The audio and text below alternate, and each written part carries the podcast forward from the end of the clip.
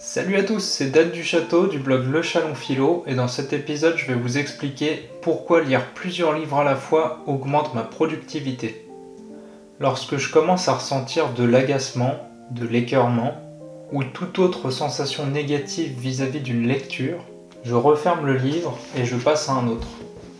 Cet autre livre que j'ouvre et dont je commence la lecture semble effacer toute trace de négativité qui résultait de ma lecture précédente d'un trop-plein.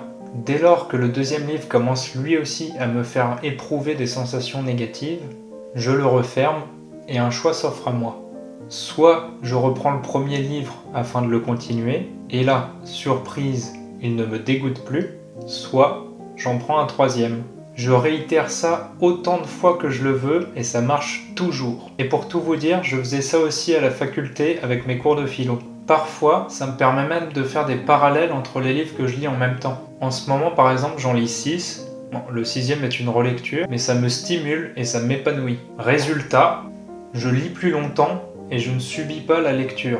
Il n'en ressort que du positif. Et toi, tu fais comment pour pas te lasser d'une lecture?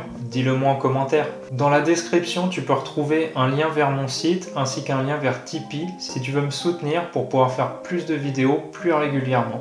Tu peux aussi rejoindre ma newsletter pour devenir un esprit libre. Ciao les esprits libres